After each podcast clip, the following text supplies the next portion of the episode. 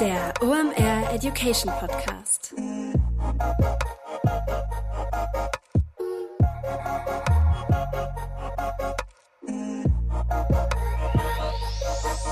Es ist mal wieder Montag, Zeit für eine neue Folge OMR Education. Mein Name ist Rolf Herrmann, ich bin der Chefredakteur der OMR Reports Heute geht es in diesem schönen Podcast um Instagram-Fehler, die auch du machst. Zu Gast ist Instagram Mastermind Peter Mestel. Warum der mir mit seinem Besuch hier einen riesen Gefallen getan hat und Angst um seine Reputation hat, als ich ihm dieses Thema geschickt habe, das verrate ich euch gleich. Jetzt erstmal der Präsenter der heutigen Episode. Der Präsenter der heutigen Episode ist wieder Xing und Xing schenkt euch immer noch 200 Euro freies Ad-Budget, wenn ihr Neukunde im Xing Ads Manager seid. Das lohnt sich. Warum? Wir haben hier schon häufig über iOS 14 und Co. gesprochen. Ähm, diese Probleme im Targeting hast du nicht, wenn du Ads auf einem Karrierenetzwerk schaltest. Warum? Da schreiben Menschen freiwillig ihren kompletten Lebenslauf rein. Und ähm, wenn du zum Beispiel Menschen in der Klebstoffindustrie, in der Automobilindustrie oder ähnliche Bereiche suchst, kannst du die da sehr einfach targetieren. Da denken wir jetzt mal kurz drüber nach. Und während du darüber nachdenkst, verrate ich dir noch, ähm, dass das nicht nur im B2B, sondern auch im B2C hervorragend funktioniert und dass äh, 19 Millionen Mitglieder in der Dachregion bei Xing registriert sind. Wie kannst du da Ads schalten oder Kampagnen fahren? Ganz einfach mit dem Xing Ad Manager kannst du selber machen oder wenn du das Full Service Angebot nutzen möchtest, hast du auch dann persönlichen Support vom Xing Marketing Solutions Team. Und dann, wie gesagt, wenn du Neukunde bist, kannst du da mal ein paar Tests fahren mit 200 Euro extra Budget, um mal zu gucken, ob der Kanal für dich funktioniert. Du kommst daran unter werben.xing.com slash omr. Den Link packen wir dir auch in die Shownotes. Und wie gesagt, wenn du Neukunde bist, dann bekommst du 200 Euro freies Ad-Freispiel.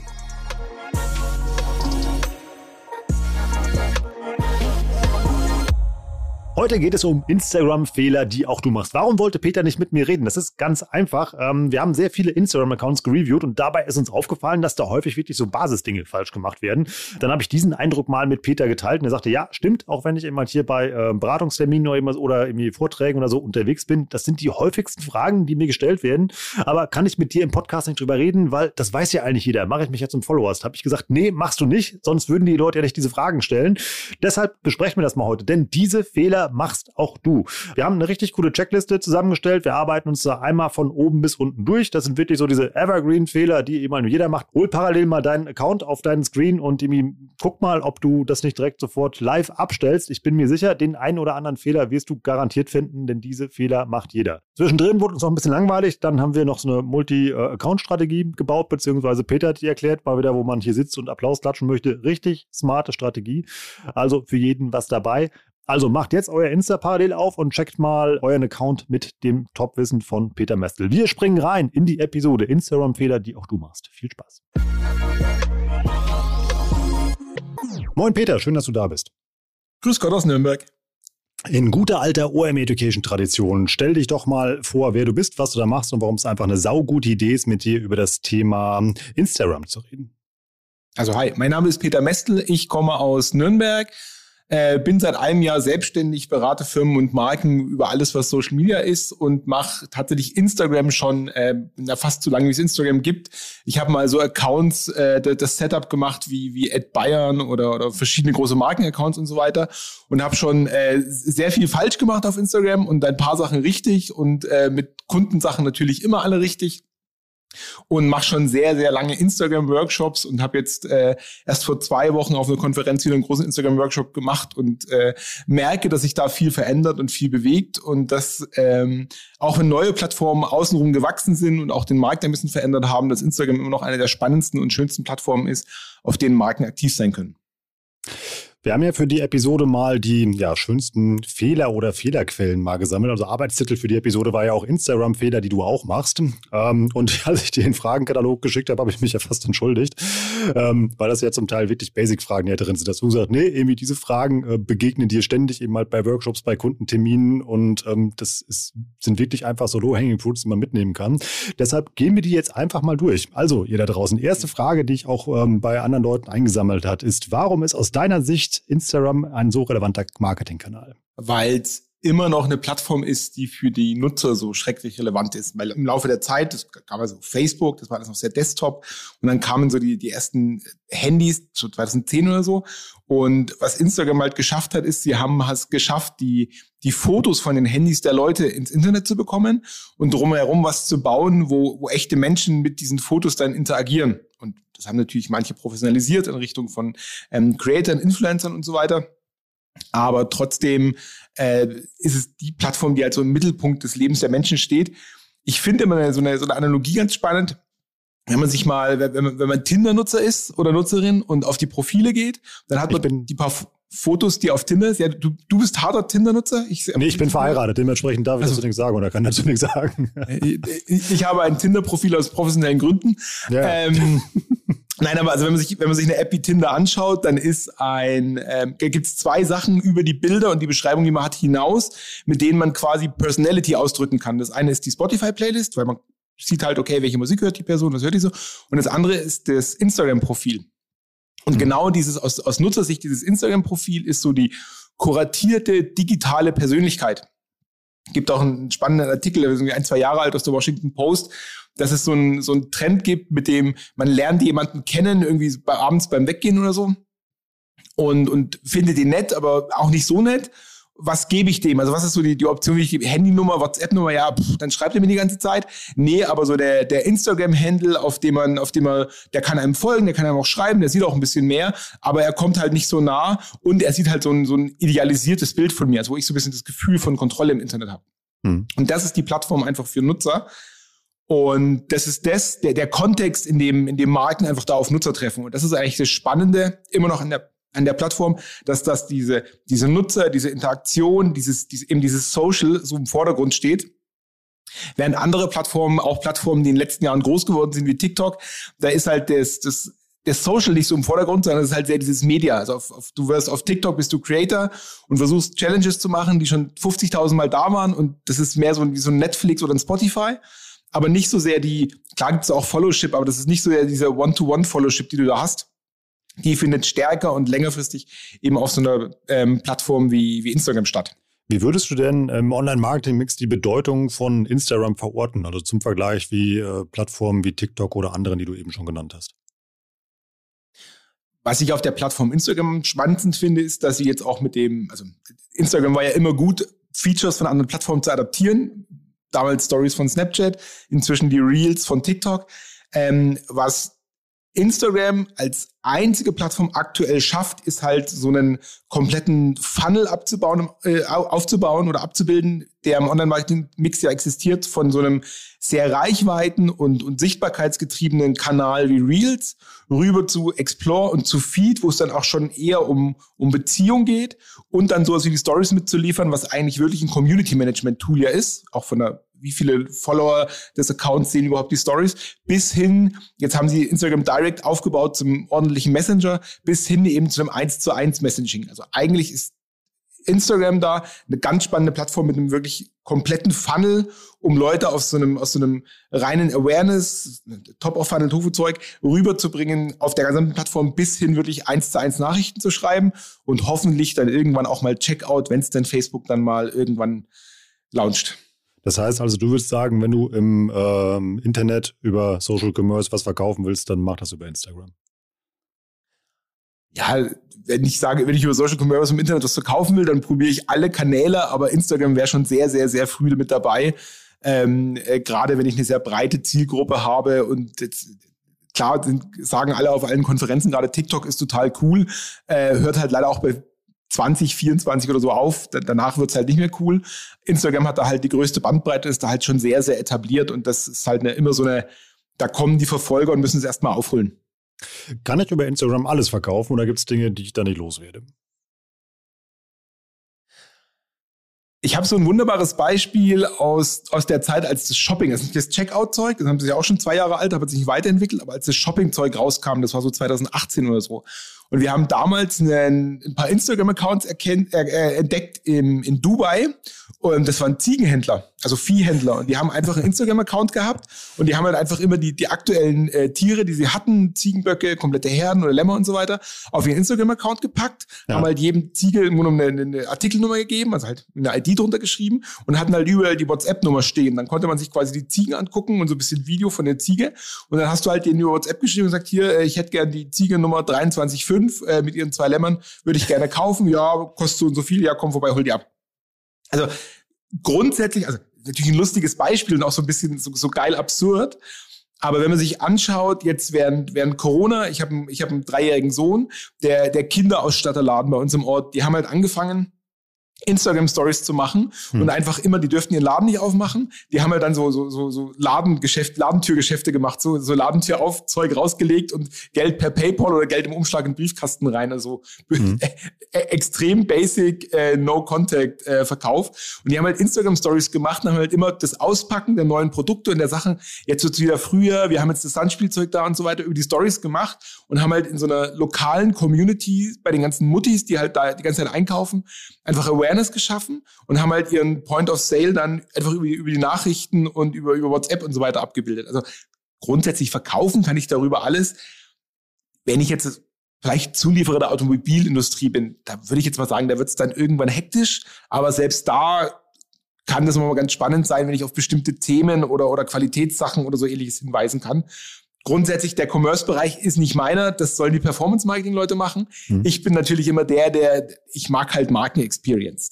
Bin halt immer so bei der Awareness, auf der Awareness-Seite so, das sind halt Menschen, sprecht halt mit denen. Das mit dem Verkaufen kommt dann schon von selber. Wir hatten ja auch mal das Team von Baby One hier, die haben ja auch mal erzählt, wie sie zum Beispiel, äh, als es äh, mit der Corona-Krise losging, dass sie das Live-Feature ja für sich entdeckt haben und da dann ja auch relevante Umsätze mit erzielt ja. haben, weil sie vorher ja wirklich im, nur im stationären Handel zum Großteil unterwegs waren. Das klingt jetzt alles nach einer schönen, heilen E-Commerce- oder Internetwelt, aber in der werden natürlich Fehler gemacht. Wo sind denn so die häufigsten Fehler, die dir auffallen, die Marketer bei Instagram machen? Also ein Problem, was man, was man häufig sieht, ist, dass die Leute ähm, sich nicht um ihr Setup ordentlich kümmern. Also es gibt ja bei so einem ähm, ähm, Instagram-Account so ganz viele Kleinigkeiten, die man machen kann. Und das ist so ein Punkt, den ich ganz oft sehe, auch in, in Workshops. Teilweise lese ich die Anmeldung dadurch, wer kommt, und dann kommt irgendwie äh, der, der, der Gründer von irgendeiner Online-Marke, die halt schon 50 Mal gesehen hat, die total relevant für mich ist, wo ich irgendwie auch schon Produkt gekauft habe, denke, geile Experience, geiles E-Commerce-Ding, gute Anzeigen, der Account gefällt mir. Mhm. Dann kommen die zu mir in die Workshops und die erzählen, ja, pff, kümmere dich doch zum Beispiel um, um, eine, um eine geile Bio oder warum macht ihr denn so ein, so ein Quatsch wie Linktree in euren Link in euren, in euren Link in der Bio rein und so Sachen. Ja, wollten wir uns schon lange mal drum kümmern, findet ihr auch nicht gut. Ähm, also diese Basics sind häufig so ein Ding, da kümmert man sich nicht drum. Und ich habe ja, ich habe ja bei allen Sachen immer so ein bisschen diese, diese, diese Theorie des äh, äh, Blumengießens nach Mondscheinphasen. Also es gibt ja so eine, ich benutze es immer im Workshop, das Bild, weil es ganz gut ist. Menschen, die anfangen, ihre Blumen nach dem, nach dem Mondphasen zu gießen, ja. ähm, werden die Blumen gesünder. Es könnte sein, dass es an den Mondphasen liegt, aber grundsätzlich würde ich jetzt mal mit der These rangehen, dass regelmäßiges Blumengießen fürs Blumenwachstum recht gut ist. Und dieses regelmäßig ja. drum genau, dieses regelmäßig drum kümmern und auch sich um solche Kleinigkeiten kümmern und einfach eine, eine Disziplin machen, das sieht man bei Creatoren ganz viel, weil die Creator sind teilweise versessen und, und, und fast schon pedantisch bei, bei, bei so Sachen pflegen. Und sowas wie der Link in der Bio, also es ist eine Kleinigkeit, weil von, von 1000 Nutzern, die deine Inhalte sehen, gehen halt doch nur 20 oder 30 oder so auf dein Profil. Hm. Und von denen auch nur ein Bruchteil benutzt diesen Link in der Bio. Aber weißt du, Leute haben deine Inhalte gesehen, gehen auf dein Profil und klicken dann den Link in der Bio. Das ist so ein krasser so eine krasse Klickstrecke und dann machst du halt so ein, so ein Linktree oder wie die ganzen Dienste heißen rein, wo einfach hässliche Textbuttons sind. Und dabei wäre es so einfach, einfach eine, eine schöne Landingpage zu machen mit deinen Bildern, so, so die New York Times macht, macht das zum Beispiel die hat dann quasi ihren Instagram-Feed nochmal als Artikelverlinkung im Blog drin. Oder warum hast du nicht einfach eine Instagram-Themenwelt, wo halt die Produkte aus deiner aktuellen Storyline einfach nochmal schön in einer, in E-Commerce-Themenwelt für, für mobile optimiert dastehen? Also einfach so diese User Experience von den Nutzern, die da schon gehen, weiterzumachen.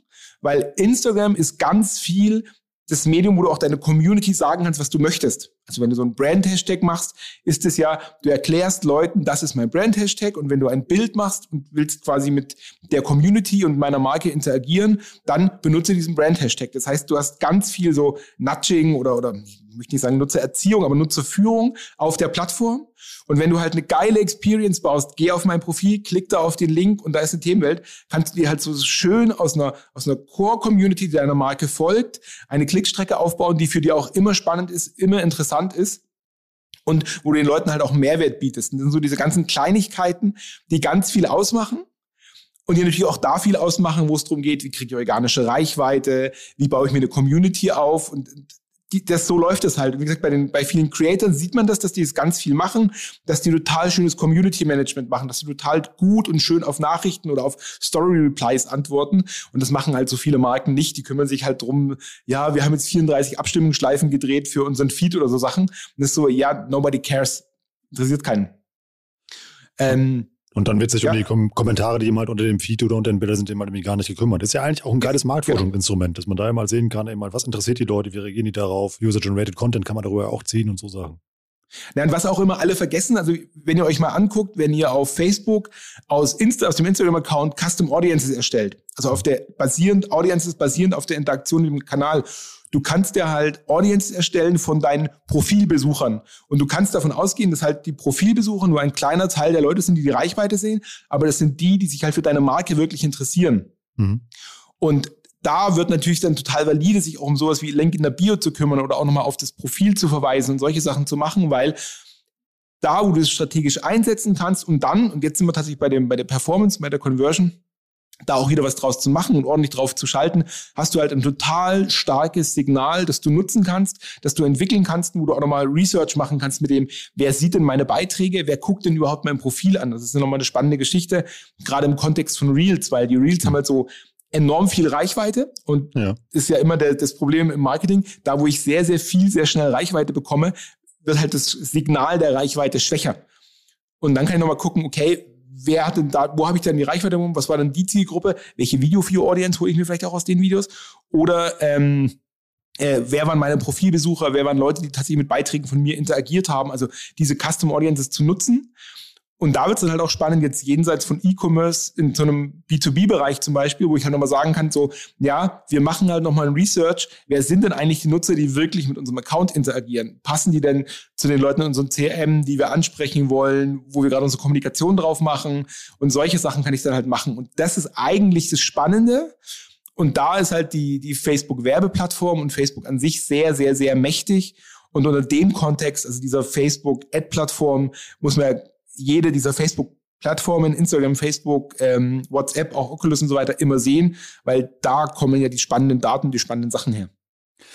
Nochmal so eine schöne Basic-Frage. Muss ich denn alles machen, wenn ich auf Instagram unterwegs bin? Also muss ich Reels machen, muss ich Story machen, muss ich Feed-Postings machen oder reicht es auch, wenn ich in einer Sache davon gut bin? Nee, kommt ganz auf die Community an. Ich würde sogar so weit gehen, äh, manchmal macht Sinn, auf einem Account weniger zu machen und einen zweiten Account aufzumachen so blöd sich's anhört. Also der Klassiker ist ja immer so einem, ich, ich habe einen gesamten Markenaccount, da macht relativ wenig Sinn drauf, wenn ich so eine, so eine Marken-Awareness-Geschichte habe oder produktgetriebene Geschichte, einen HR, HR-Inhalte damit reinzubringen. Mhm. Aber vielleicht macht es total Sinn, einen HR-Account nochmal als Seitenaccount zu machen.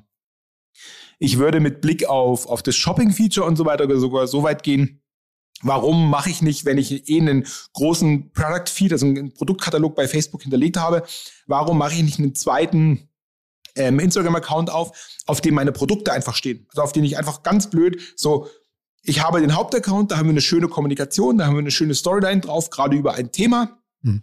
Äh, jetzt gerade, äh, nehmen wir mal das Baby-Thema.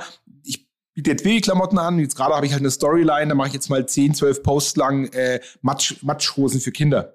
Und dann habe ich parallel meinen mein, einfach einen Produktaccount, den ich immer verlinken kann, auf den ich immer verweisen kann. Und da werden einfach schön sauber in Slidern meine Produktbilder dargestellt und auch gleich die Produkte drauf getaggt und die Leute haben gleich die Möglichkeit, da sauber rüber zu gehen. Und ich habe quasi einen Account, der hält im Feed, in den Stories macht eine schöne, saubere Kommunikation, sorgt für Reichweite, sorgt für Interaktion.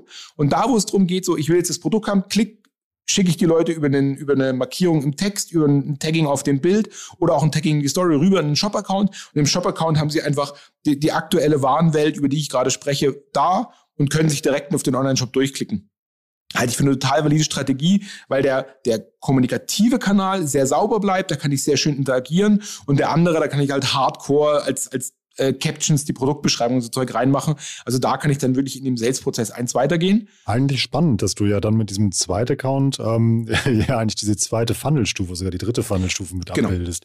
Dass du ja mit dem ersten Account dann immer halt irgendwie äh, Awareness schaffst und ähm, dann eigentlich ähm, ja, im Comment dann die Decision setzt und dann die Conversion dann auf dem Shopping-Account. Hast aber genau. gleichzeitig durch den Shopping-Account ja dann auch noch einen Einstiegspunkt für Leute, die direkt kaufen wollen. Echt smart. Das und ich habe nochmal, wenn ich das dann wieder als Custom Audiences denke, ähm, ich habe wieder zwei Custom Audiences, die ich gegeneinander testen kann. Also wo ich auch sagen kann, okay, ich habe hier eine, das sind so die Markenfans und es sind auch die, die halt, die sind vielleicht, vielleicht, also Audience Overlap testen. Vielleicht sind die, die Nutzer in dem, in dem Shopping-Account die, die schon weiter sind in dem, in der, in der Funnelstufe, die schon eine höhere Kaufbereitschaft geben. Das heißt, denen zeige ich auch mal die Conversion, die Conversion rein in den Shop, in das Produkt. Und das sind halt die spannenden Sachen, die ich da machen kann. Und jetzt hast du gefragt, was, was macht man zu wenig? Was sind die typischen Fehler? Aus meiner Sicht, man könnte diese, dieses Instagram, diese Plattform viel komplexer spielen, viel schöner spielen, auch sehr viel stärker auf die Nutzerinnen und Nutzer zugehen. Und das machen leider die wenigsten Marken. Häufig ist es halt dann doch, okay, Instagram und die ganzen Facebook-Platzierungen sind halt einfach ein Punkt, an dem ich meine Paid Media Ads ausspiele und damit hat sich das. Mhm. Und das tut mir halt immer weh, aber ich bin halt so ein Social Media Nerd. Also ich liebe halt diese Interaktion mit, mit Nutzern und, und mit der Marke und halt da, wo auch die Dialoge entstehen und da, wo halt irgendwie auch Relationship entsteht. Und das ist ja der eigentliche Mehrwert, weil sonst mache ich halt auch nur TV. Das ist so ein bisschen das, was, was immer mein Gefühl bei TikTok ist, wenn ich jetzt, also jetzt auch wieder auf der Konferenz, wo ich war, irgendwie TikTok und es ist schon geil und riesen Reichweite und so weiter. Und am Schluss ist halt so, ja, aber es ist halt auch irgendwie nur eine Mischung aus Teleshopping und MTV aus den 90ern. Das ist so richtig so, also schon spannend. Vielleicht bleibe ich da auch drauf hängen und klar sind die Reichweiten, die CPM-Zahlen da geil, aber ah, so richtig Relationship, was hängen bleiben, ja, pff, weiß nicht. Ja, dagegen habe ich jetzt die Episode im Köcher mit Marius und mit Fabi, die das logischerweise ein bisschen anders sehen, Naturgetrieben und dafür auch gute Argumente haben. Ich würde aber gerne nochmal auf deine Doppel-Account-Strategie rüber. Wenn wir jetzt da mal das Ressourcenthema ausblenden, was ja immer das Kontraargument dabei ist, kann man das ja sogar noch ein bisschen weiterspinnen. Also bleiben wir mal bei deinem Kinderthema. Man kann ja zum Beispiel ähm, da sogar schon fast ein Interessenstargeting mit Content draufbauen, dass man sagt, hey, guck mal, Emi, das ist ein Awareness-Account für, äh, der Väter anspricht, der Awareness-Account spricht irgendwie äh, Mütter an oder immer, die dann spezielle Interessen haben, den Nachhaltigkeit vielleicht wichtig ist oder eben halt ähm, was auch immer. Also man kann ja unglaublich viele Accounts bauen, die dann ja immer zu diesem Shopping-Account rüber flanken. Also der Witz ist ja, also die Leute denken ja immer, oder die Social Media Menschen denken ja immer so Account fokussiert, mein Account und ich muss Follower haben und lalala.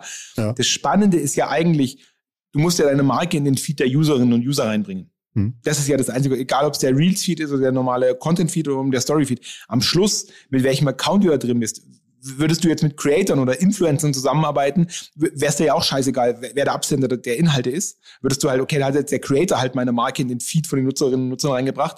Aber genau was du sagst, plötzlich kann ich halt hergehen und kann zum Beispiel mal Thema Nachhaltigkeit, jetzt habe ich immer nur Mummies als Kunden, gehe ich doch mal rüber in die Puppies, mache einen Puppy-Account auf. Mhm. Und das Spannende bei dem Instagram-Account ist ja, es ist ja überhaupt kein Stress, auch einen Account mal einfach drei Monate liegen zu lassen. Ja. Wenn der nichts sendet, sendet der nichts fertig und dann kann ich aber hinterher wieder hergehen und kriege den auch relativ schnell mit Content und mit einer richtigen Ansprache wieder aktiv. Und wie gesagt, es gibt halt so geile Features wie Branded Content Tags. Also der Branded Content Tag ist ja eigentlich für Creator, aber ich kann ja auch mit meinen eigenen Markenaccounts mich gegenseitig verlinken. Ich kann hm. mich auf ein Bild verlinken. Ich kann mich in der Caption verlinken. Das heißt, ich kann die Leute zwischen meinen Accounts auch hin und her schicken. Und das ist natürlich das, was Instagram als Plattform so liebt. Also dieses, oh, da entsteht Retention ich habe da Nutzer, wa warum sage ich den Leuten in den Workshops immer, macht lange Captions unter eure Bilder und eure Videos? Mhm. Weil die Nutzerinnen und Nutzer, die auf diesen More-Button klicken und dann da reingehen und den langen Text lesen, die geben Instagram ein total geiles Signal. Die Person hat sich mit diesen Inhalten auseinandergesetzt und hat einen langen Text gelesen. Dann gehen 2500 Zeichen rein. Das heißt, ich kriege unter Umständen auf einem einfachen Bild, wenn ich da eine gute Geschichte drunter schreibe, 30, 40 Sekunden Retention mhm. aktiv in der Plattform und da gehen bei, bei Instagram alle Lichter an und diese Person, die diese Caption liest, wird eure organischen Posts, die nächsten drei, vier Posts, in jedem Fall sehr, sehr wahrscheinlich sehen, weil die sich halt mit euren Inhalten auseinandergesetzt hat. Und wenn ich dann anfange, nochmal rüber zu gehen auf den zweiten Account und da zu verlinken, Und da geben sich natürlich auch im Storytelling spannende Sachen, weil ich kann halt auf einem Hauptaccount so zwei, dreimal anteasern und dann nochmal sagen, okay, und alle Puppies gehen jetzt mal rüber auf den Account und machen da was. Also kann ich jetzt mhm. so plump machen, kann ich natürlich auch schöner machen. Aber das ist ja das Spannende in Form von Community Management. Ja, und diese Communities, ja, das ist ja das, was ich halt einfach so Marke und Premium und was das alles ausmacht. Das ist schon geil. Kurze Unterbrechung in eigener Sache, danach geht's weiter. Wenn euch das gefällt, was hier Peter erzählt und ihr die ganze Zeit denkt, wow, ich würde den gerne mal selber ein paar Dinge fragen und von dem vor allem mehr über Instagram Marketing lernen, dann habe ich eine richtig gute Nachricht für euch, denn wir haben zusammen mit Peter eine OMR Academy zum Thema Instagram Marketing gebaut. Die startet in Q1 2022. Ihr könnt euch aber dafür jetzt schon anmelden und es lohnt sich, denn wenn ihr gerade hier Peter zuhört, wisst ihr, Online Marketing, speziell bei Instagram, ist einfach nur ehrliches, kreatives Handwerk und das kann einem keiner besser beibringen als Peter Mestel. Peter ist einer der Dozenten in der OMR Academy. Dazu kommen noch der ein oder andere, der hier auch schon mal was im Podcast zum Thema Instagram Marketing erzählt hat. Das Ganze, das wisst ihr, das geht über zehn Wochen. Jeweils zwei bis drei Wochenstunden investiert ihr da. Das ist kein langweiliger Frontalunterricht, sondern ihr arbeitet da in kleinen Gruppen zusammen, löst Aufgaben zusammen, arbeitet an eurem Account, habt dann Live-Sessions, wo ihr Peter auch mal Fragen stellen könnt und ihr dann einfach Feedback auch zu dem bekommt, was ihr da tut. Das macht unglaublich viel Spaß. Ich habe so ein Modul auch schon mal ausprobiert und das lohnt sich wirklich. Und was ich an dem ganzen Format so mag, das ist eben halt wirklich was Handfestes. Du lernst da wirklich eine Online-Marketing-Disziplin von der Pike auf. Und wenn dann noch der Dozent Peter Mestel ist, fällt mir eigentlich nicht ein, wie man das noch toppen kann. Doch, mir fällt ein, wie man das noch toppen kann. Und zwar mit dem Early Bird, den wir gerade auf der Seite haben. Auf der lohnt sich nicht nur ein Besuch wegen dem unglaublich lustigen Foto von Peter Mestel, was wir da draufgepackt haben, sondern auch wegen dem Deal, den ihr da findet. Geht einfach mal auf die Seite, dann noch der Gutscheincode Academy 10, den kennt ihr, damit bekommt bekommt ihr noch 10% auf eurem Platz im digitalen Hörsaal. Und ja, vielleicht sehen wir uns dann bald bei der OMR Academy zum Thema Instagram Marketing. Checkt das jetzt mal aus.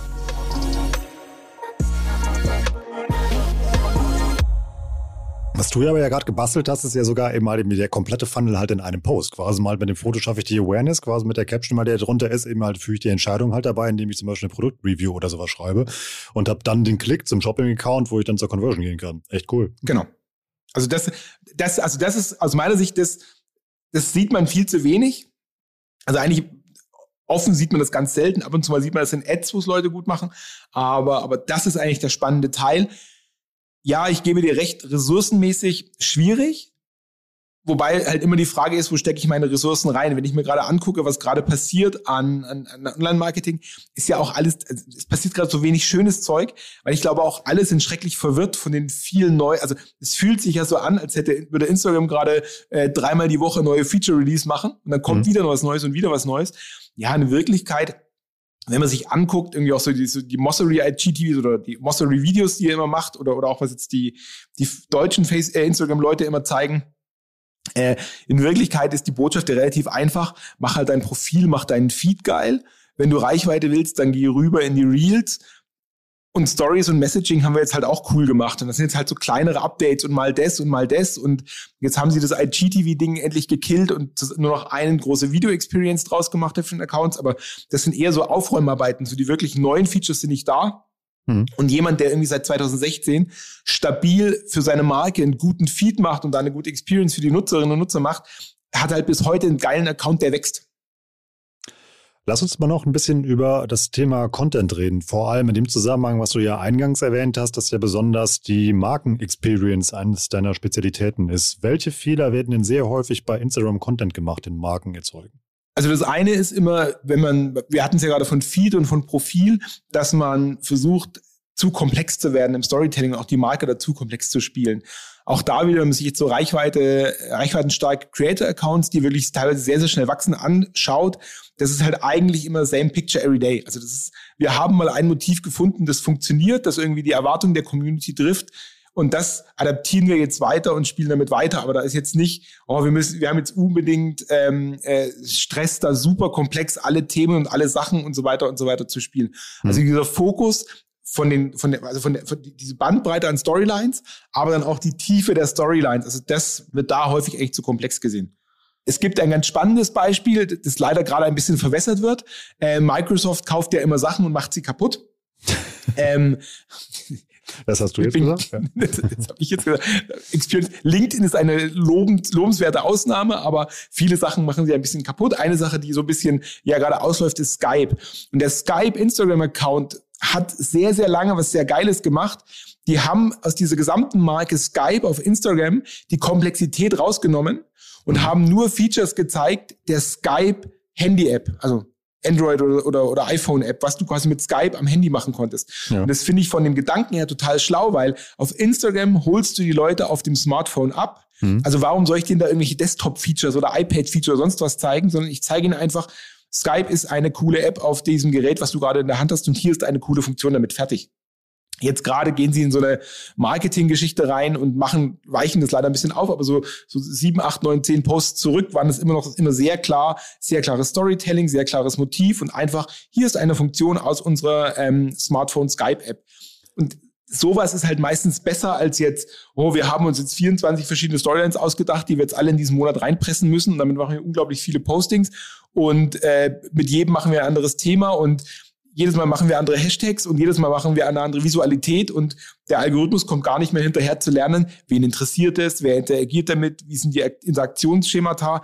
Und das ist ja das, was dieser Instagram-Algorithmus so will. Der will ja eigentlich immer, macht das gleiche Bild, spricht die gleiche Community an, ähm, gehen die gleichen Hashtags rein, habt das gleiche Interaktionsschema und je mehr man da ja, Pedanterie und, und, und auch Kontinuität reinlegt, desto höher und schneller werden ja die Reichweiten. Deswegen schauen ja viele Influencer und Creator-Accounts so aus, wie sie ausschauen. Ähm, der Trick ist halt dann als Marke da auch eine, eine äh, Variablen reinzukriegen, also mal was zu verändern, mal eine neue Storyline zu machen, mal auch neue Nutzerinnen und Nutzer anzusprechen. Jetzt dein Beispiel, halt jetzt im Herbst, wo es rausgeht, dann spreche ich halt mal die Papas an, weil theoretisch jetzt bei dem Kinderbeispiel die Papas halt die sind, die eher mit ihren äh, Kindern raus in den Dreck gehen. Um jetzt mal ein ganz klischeebehaftetes Beispiel zu nehmen, aber dann haben wir das Kinderbeispiel nochmal weitergemacht. Aber ist ja auch schon mal ein, äh, ein spannender Punkt, den du eben meinst und, und, ein guter Impuls, dass man sich überlegt eben mal, wie man sein Produkt ähm, äh, mobil erlebbar darstellen kann und das dann immer darauf seinen Content überträgt. Ja, ja, total. Also es ist im, im Tourismus, ähm, früher bei den Tourismus-Accounts, die ich gemacht habe, haben wir immer gesagt, ja, ja, eigentlich müssen wir bei allen Bildern und auch bei den Fotografen-Briefings darauf achten, wenn wir die Nutzerinnen und Nutzer dazu bewegen wollen, Bilder unter dem Hashtag zu posten, müssen wir uns überlegen, was für ein Bild haben die Leute schon auf dem Handy. Mhm. Weil, also jetzt in dem Tourismus ist es halt einfach so, die Leute fahren in den Urlaub, nehmen das Handy mit, machen damit Fotos. Und du kannst halt ganz schwierig Nutzer dazu bringen, jetzt irgendwas zu arrangieren oder komplexe Bildaufnahmen zu machen, sondern im Optimalfall sagst du halt einfach, naja, ich habe jeden Tag äh, äh, 20.000 Leute mit dem Blick auf Neuschwanstein Mhm. Und die 400, die halt beim Sonnenuntergang oder beim tollen Regenschauer mit Regenbogen da sind, die machen schon das Foto, haben das eher auf ihrem Handy und die posten es hoffentlich dann in nächster Zeit auch unter meinem Hashtag. Und genau so ist es ja bei allen Markensachen, so dieses, deine Aufgabe als, als, als Marke, als Account ist ja auch immer, und da sind wir wieder bei diesem Nudging von den Nutzerinnen und Nutzern, ähm, gibst den Leuten auch immer das Motiv vor, das du eigentlich gerne haben willst in deinem Hashtag, wie deine Marke aussehen soll, wie sie das initiieren, also wie sie, wie sie das aufbauen sollen, wo sie fotografieren wollen. Und da darfst du natürlich keine Studioaufnahmen machen. Und das ist ja immer so, es gibt, also ich habe mal von einem alten Werber den, den Begriff gelernt, pretty ugly. Also es muss so total schön sein, aber halt auch immer authentisch, also ein bisschen ugly muss es trotzdem, es darf nie so glatt sein, so Werbeaufnahmenmäßig. Mhm. Und, und genau, und das ist, das ist halt auch immer so eine Aufgabe in dem Community Management und in dem, sagen, in der Artdirektion für deine Marke auf der, auf der Plattform. Lass uns mal noch ein bisschen über Ads reden. Funktioniert Instagram organisch noch oder komme ich an Ads als Brand nicht mehr vorbei?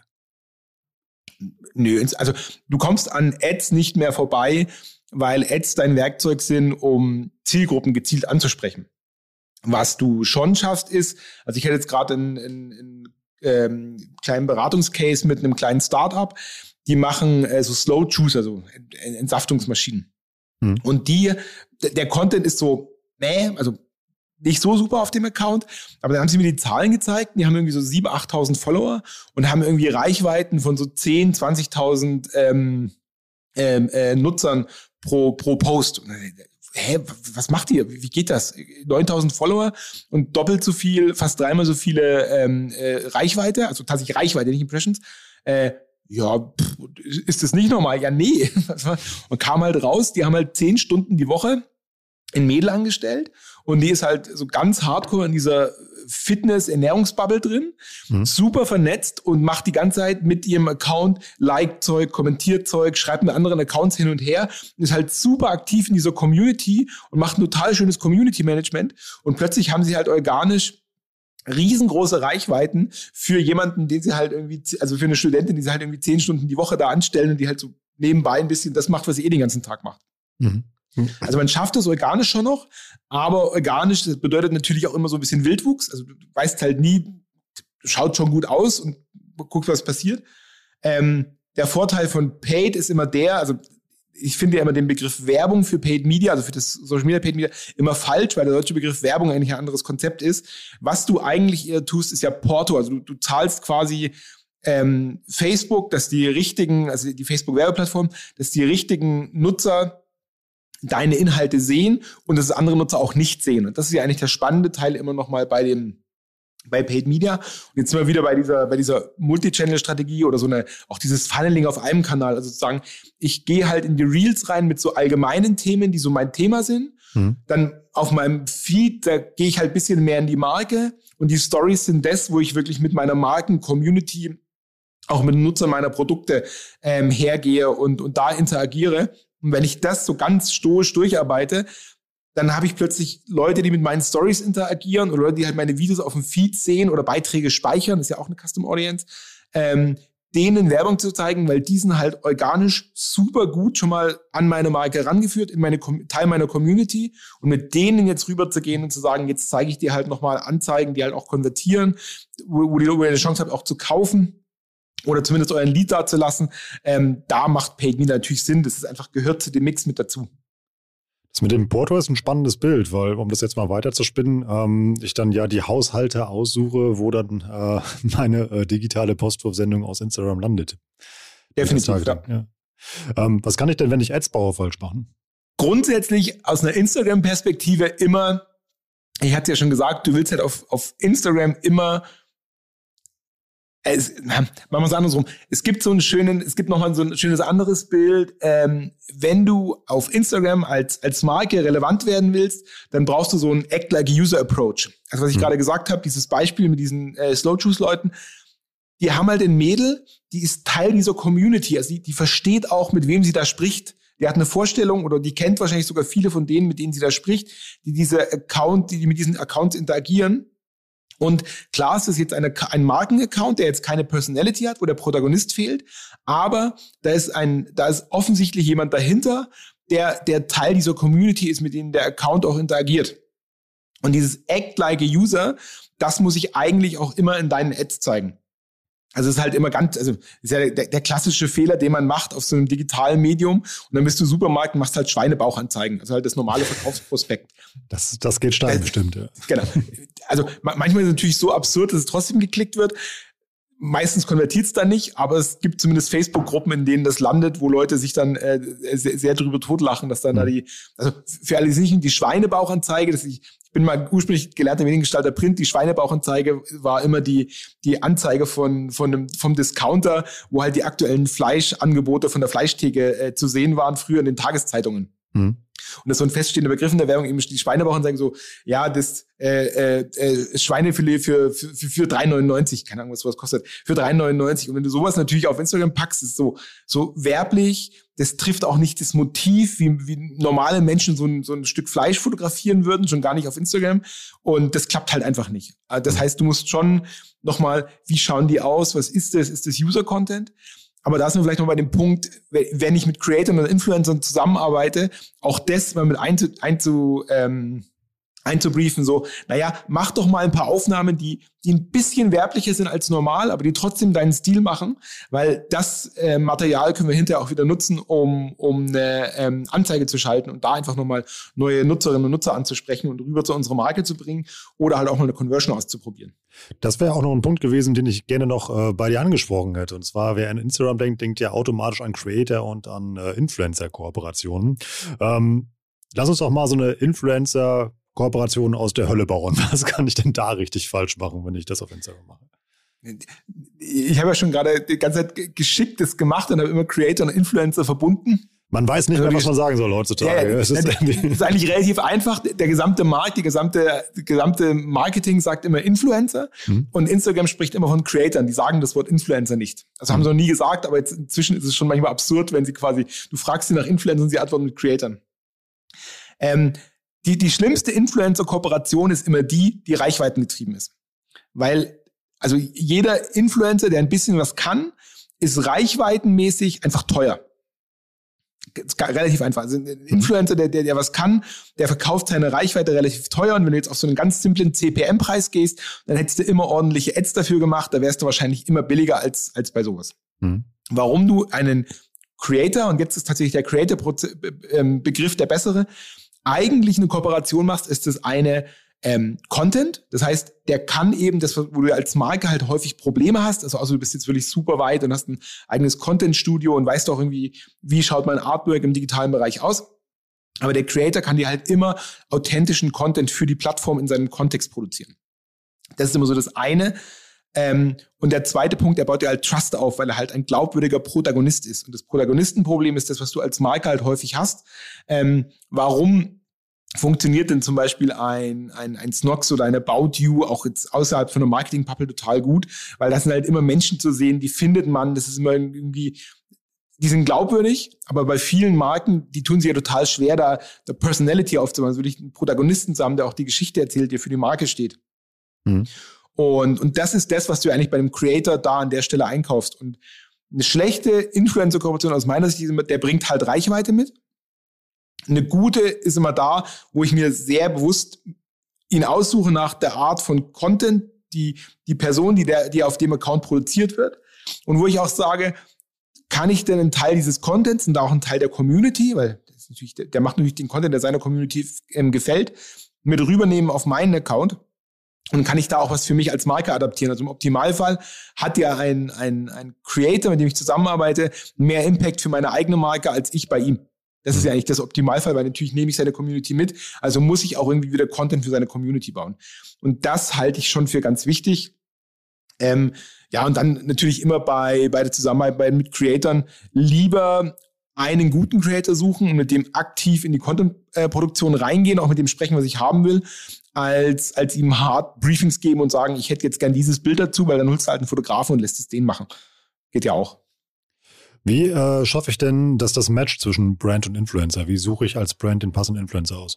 Im Optimalfall hast du jemanden, der das nicht erst seit heute macht und der nicht die ganze Zeit für 54 verschiedene Brands aus komplett, komplett unterschiedlichen ähm, ähm, Umgebungen mit, mit Menschen spricht und dann heute Automobil und morgen Food und übermorgen Mami und als nächstes Travel, ähm, das ist immer schlecht. Das ist immer so ein bisschen das Problem von, von Agenturen, die das machen. Da, da gibt's auch sehr gute, muss man sagen.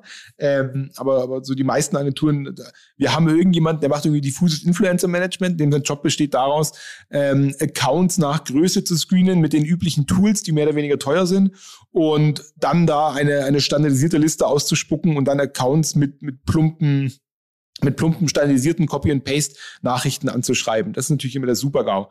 Im, Im Optimalfall, also manchmal kann es als Marke Sinn machen, sich mit, mit kleineren Creatoren anzufangen und da auch zu lernen, weil die haben natürlich auch Bock, was zu machen. Die, die, die haben, da, da sind die Budgets auch nicht so hoch, die machen es teilweise für Produkte, aber dann halt Stück für Stück auch das als so eine Customer Journey zu sehen, also zu sagen, hey, ich habe hier meinetwegen fünf oder zehn Creator, die sind total gut, die sind, die haben noch, was weiß ich, unter 10.000 Follower, das heißt, die kriegen ein Produkt, die kriegen mal irgendwie exklusiven Zugang zu irgendwas, die können mal mit in unsere Produktion rein, können da ein paar Stories machen, um halt einfach nach außen das Signal zu senden, da ist eine Offenheit da. Ich muss ja ganz ehrlich sein, das Creator-Business ist ja so, immer so eine, so, eine, so eine zweiseitiges Geschäft. Das eine ist ja, ich als Marke arbeite mit dir als Creator zusammen und dafür gibt es eine Gegenleistung. Aber natürlich ist auch jede Zusammenarbeit mit einer Marke steigert ja den Marktwert des Creators. Also auch immer die, die Seite zu sehen und zu sagen, hey, ich hole mir ein paar kleine, die begleite ich, vielleicht begleite ich die sogar über einen längeren Zeitraum, habe dann eine ordentliche E-Mail-Adresse und habe zum Beispiel auch einen Prozess definiert, wenn mich ein Creator-Account anschreibt und, und möchte gerne was haben, dann antworte ich dem ordentlich. Und zwar in angemessener Zeit, also irgendwie innerhalb von ein, zwei Tagen kriegt er eine ordentliche Nachricht. Ich habe jemanden, der, der empathisch kommunizieren kann, den, da kriegt der Creator die Durchwahl, man telefoniert einfach mit den Leuten. Also so eine Offenheit aufbauen, um das zu machen, dann kommen die schon von selber. Oder die, die man dann aktiv anspricht, die sehen, ah ja, okay, der Account, die machen das ordentlich und die haben auch schon mit anderen zusammengearbeitet und da ist irgendwie was Positives dabei entstanden. Weil auch da wieder, das ist halt alles so eine, für die Nutzerinnen und Nutzer ist es halt immer so ein, so ein emotionales Ding, das ist halt Social Media, das muss sich halt gut anfühlen, das ist alles so positiv. Das kann man mögen oder nicht, aber Instagram ist schon alles sehr plüschig. Und dieses Gefühl müssen eben auch Creator haben, wenn sie mit der Marke zusammenarbeiten. Vielleicht nicht plüschig, aber zumindest dieses Gefühl des ernst genommen werden und das, das, das passt irgendwie auf einer zwischenmenschlichen Ebene. Das ist, glaube ich, ein ganz wichtiger Punkt im Influencer Management oder im Creator Management. Aber dann lass uns doch mal zum Abschluss dieses plüschige Gefühl auch für den Nutzer erzeugen. Denn eben, das sind ja einfach so blöde Fehler, die man vielleicht beim Account-Setup oder halt irgendwie ähnliches macht, die dann einfach zu einer schlechten Nutzer-Experience führen. Was wäre denn deine schnelle Checkliste, die du jetzt mal raushaust, was so absolute Basics sind, die man auf alle Fälle beachten sollte?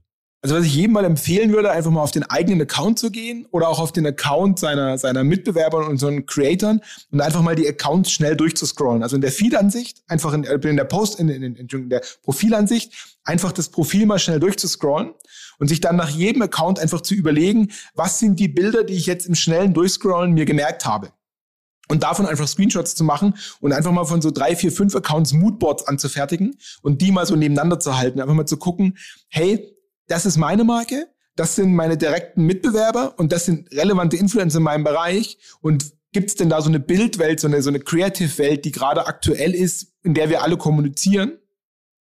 Ähm, je enger die Bubble, also in so einer Mami-Eltern-Bubble, ist es sehr, sehr eng normalerweise, was so Farbwelten angeht und auch so, so Motive. Bei Brands merkt man, ist die Spreizung meistens sehr hoch und das ist so eine, eine Community, hat halt eine Bildwelt, in der sie existiert. Das ist immer ganz gut, sich das ein bisschen Moodboards zu machen. Mhm. Ähm, genau dieses Thema Accountpflege. Wie schaut denn mein Profilbild eigentlich aus? Wie schaut denn mein Profilbild eigentlich auch in klein aus im Feed, wenn es so ganz winzig über dem Bild drüber ist?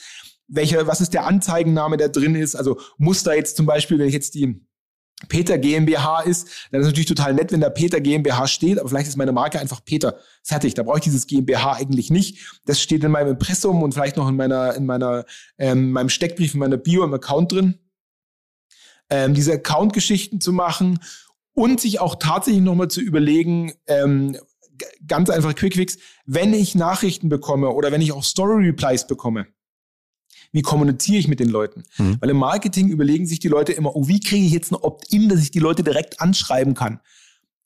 Die natürliche Reaktion auf eine Story ist immer, unten in dem Textfeld eine Nachricht zu schreiben.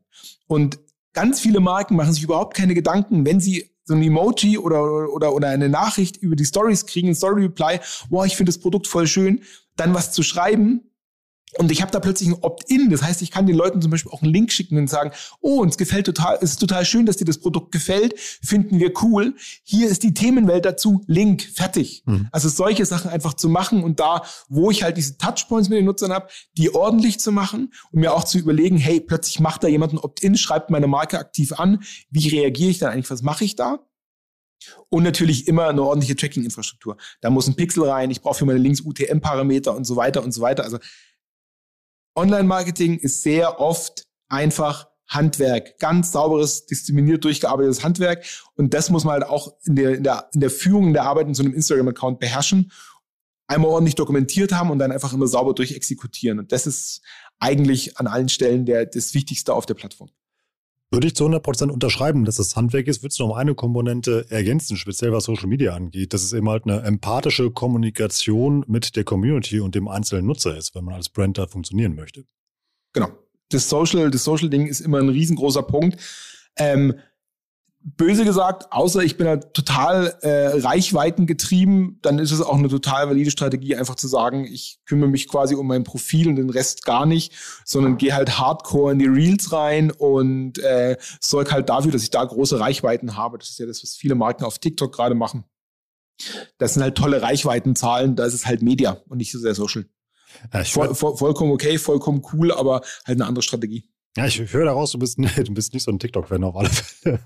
Ich, ich finde TikTok toll und ich finde auch die Reels auf Instagram toll, aber ich, ich schwanke immer zwischen, die Reels machen Instagram kaputt und ähm, die Reels sind voll geil auf Instagram, weil die ganzen Reichweiten geilen Leute jetzt endlich einen Ort haben, wo sie ihr Zeug posten können und dadurch hoffentlich die Accounts und der Feed und dieses der Social Teil von Instagram besser wird. Also ich bin da so hin und her gerissen zwischen so einem mein Gott, das ist so, das ist so unnötig und ja, ist total cool, weil es ist halt ein Ort, wo halt einfach diese Reichweitengeilheit jetzt befriedigt wird. Und ja, das ist halt, ja, ich, also aus einer Instagram-Sicht verstehe ich's, weil klar, die, die Reichweitengeilen Leute sind halt auch, das sind halt Spieler, die sind halt bereit, auch beliebig viel Geld zu investieren. Ist halt aus Instagram-Sicht geil, aber ob jetzt Reels aus so einer, aus so einer Marken-Awareness und am Schluss auch einer nachhaltigen Kommunikationsstrategie der geilste Kanal sind, den ich jetzt, auf den ich jetzt unbedingt setzen würde, das bleibt halt noch abzuwarten. Aber die Beispiele, die du mitgebracht hast, zeigen ja auch, dass man auch als, äh, als kleiner Player mit einem begrenzten Budget, mit den Hacks, die du gerade auch ähm, hier geteilt hast, auf alle Fälle auch Erfolg haben kann. Definitiv, ja. Peter, danke für die ganzen Insights und für diese Audio-Checkliste für einen richtig guten Brand-Instagram-Account. Da konnte man eine Menge mitnehmen. Ähm, ja, danke für deine Antworten und Grüße aus Hamburg. Ciao. Sehr gerne. Ciao. Das war ja richtig spannend. Ich habe eine Menge gelernt. Ich hoffe ihr auch. Und ich bin mir eigentlich sicher, jemand, jeder, der vorher dachte, ich habe den perfekten Instagram-Account, ich mache keine Fehler, mir passiert sowas nicht, der wird sich hier an der einen oder anderen Stelle ertappt gefühlt haben, beziehungsweise hat dann vielleicht auch, während ihr das gehört hat oder sie mal ganz heimlich, still und leise dann direkt an seinem Instagram-Account das eine oder andere noch rumgeschraubt. Ich hoffe, das hat euch geholfen, beziehungsweise ich bin mir da fast sicher, ich würde da fast ein Franzbrötchen draufsetzen für alle südlich von Hannover. Das ist ein sehr leckeres Zimtgebäck, was es hier oben in Hamburg gibt. Und wo wir gerade bei süßen Sachen sind, ich weiß, Überleitungen in der Moderation aus der Hölle. Es ist was richtig Tolles passiert. Und zwar zum ähm, letzten Podcast, also dem von letzter Woche mit Jara Moltan zum Thema D2C. C. Da habe ich mir ein neues Format ausgedacht und zwar die letzte Frage. Die wollte ich mit euch gerne auf LinkedIn oder wo auch immer diskutieren. Dann hatte ich so eine volle Woche, dass ich es einfach nicht geschafft habe, diesen Post abzusetzen und dann kam Matthias Klumpe. Den kannte ich vorher noch nicht, der hört diesen Podcast. Shoutout an dich raus, Matthias. Und der hat diese Frage aufgegriffen und hat die dann auf LinkedIn gepostet, Jara und mich getaggt. Und da unter diesem Post ist dann eine richtig spannende Diskussion mit echt krassen Leuten entstanden. Und ähm, da werden Aspekte beleuchtet, die haben wir in dem Podcast angesprochen oder vergessen. Und das ist richtig toll, wie dieses Thema verlängert wird. Ich packe den Link zu diesem Post eben halt auch mal in die Show Notes. Und ja, dann beteiligt euch auch gerne noch mit daran und vor allem folgt dem Beispiel wie Matthias. Also Hashtag macht's wie Matthias. Und ähm, ja, macht das einfach mal selber. Und wenn ihr das hört, das ist richtig toll, irgendwie mal zu hören, was ihr darüber denkt, diese Themen halt weiter zu spinnen, irgendwie andere Aspekte mal dazu finden und vor allem dann auch mit mehr als nur mit einem über dieses Thema zu sprechen. Ansonsten auch, wie gesagt, ihr wisst, wo ihr mich im Netz findet, taggt mich da gerne in Beiträgen oder vernetzt euch mit, äh, mit mir oder schickt mir äh, Feedback zu den Episoden oder mal Gästewünsche, wenn ihr die habt. Also wenn ich oder wenn euch Themen irgendwie mehr interessieren, eben mal, ich habe Bock auf Content Marketing, Performance Marketing oder was auch immer, überrascht mich. Also es ist explizit gewünscht, das nervt nicht. Ähm, ich mache das alles selber ähm, auf den Accounts. Also wenn das vielleicht manchmal ein bisschen dauert, bis ich antworte, irgendwie hat das einen Grund, denn ihr redet da mit mir und nicht mit einem Content Manager oder einer Managerin oder ähnlichem. Ähm, auch ein Grund, warum ich dieses schöne Internet so mag. Also, das war's für heute. Ich kann noch ein bisschen spoilern, was in den nächsten Wochen passiert. Ask André ist zurück aus einer kleinen Pause. Der hat wieder spannende Antworten auf eure Fragen mitgebracht. Da könnt ihr direkt wieder neue schicken. Eine neue Folge Syncfist Tarek bahnt sich an. Und ähm, ja, hier hatten wir auch schon richtig spannende Sachen. Also zum Beispiel kann ich euch jetzt verraten, warum ich die Plakate vor Supermärkten zähle. Das hat einen sehr konkreten Grund in einer der nächsten Episoden, die demnächst kommen. Also abonniert am besten diesen Kanal, wenn ihr es noch nicht gemacht habt. Ähm, sagt dann mal dem einen oder anderen in eurem Netzwerk, dass sich das lohnt, das hier zu hören. So, damit sind wir auch raus für heute. Ich bin Rolf, das war OM Education für heute. Tschüss aus Hamburg. Ciao, ciao.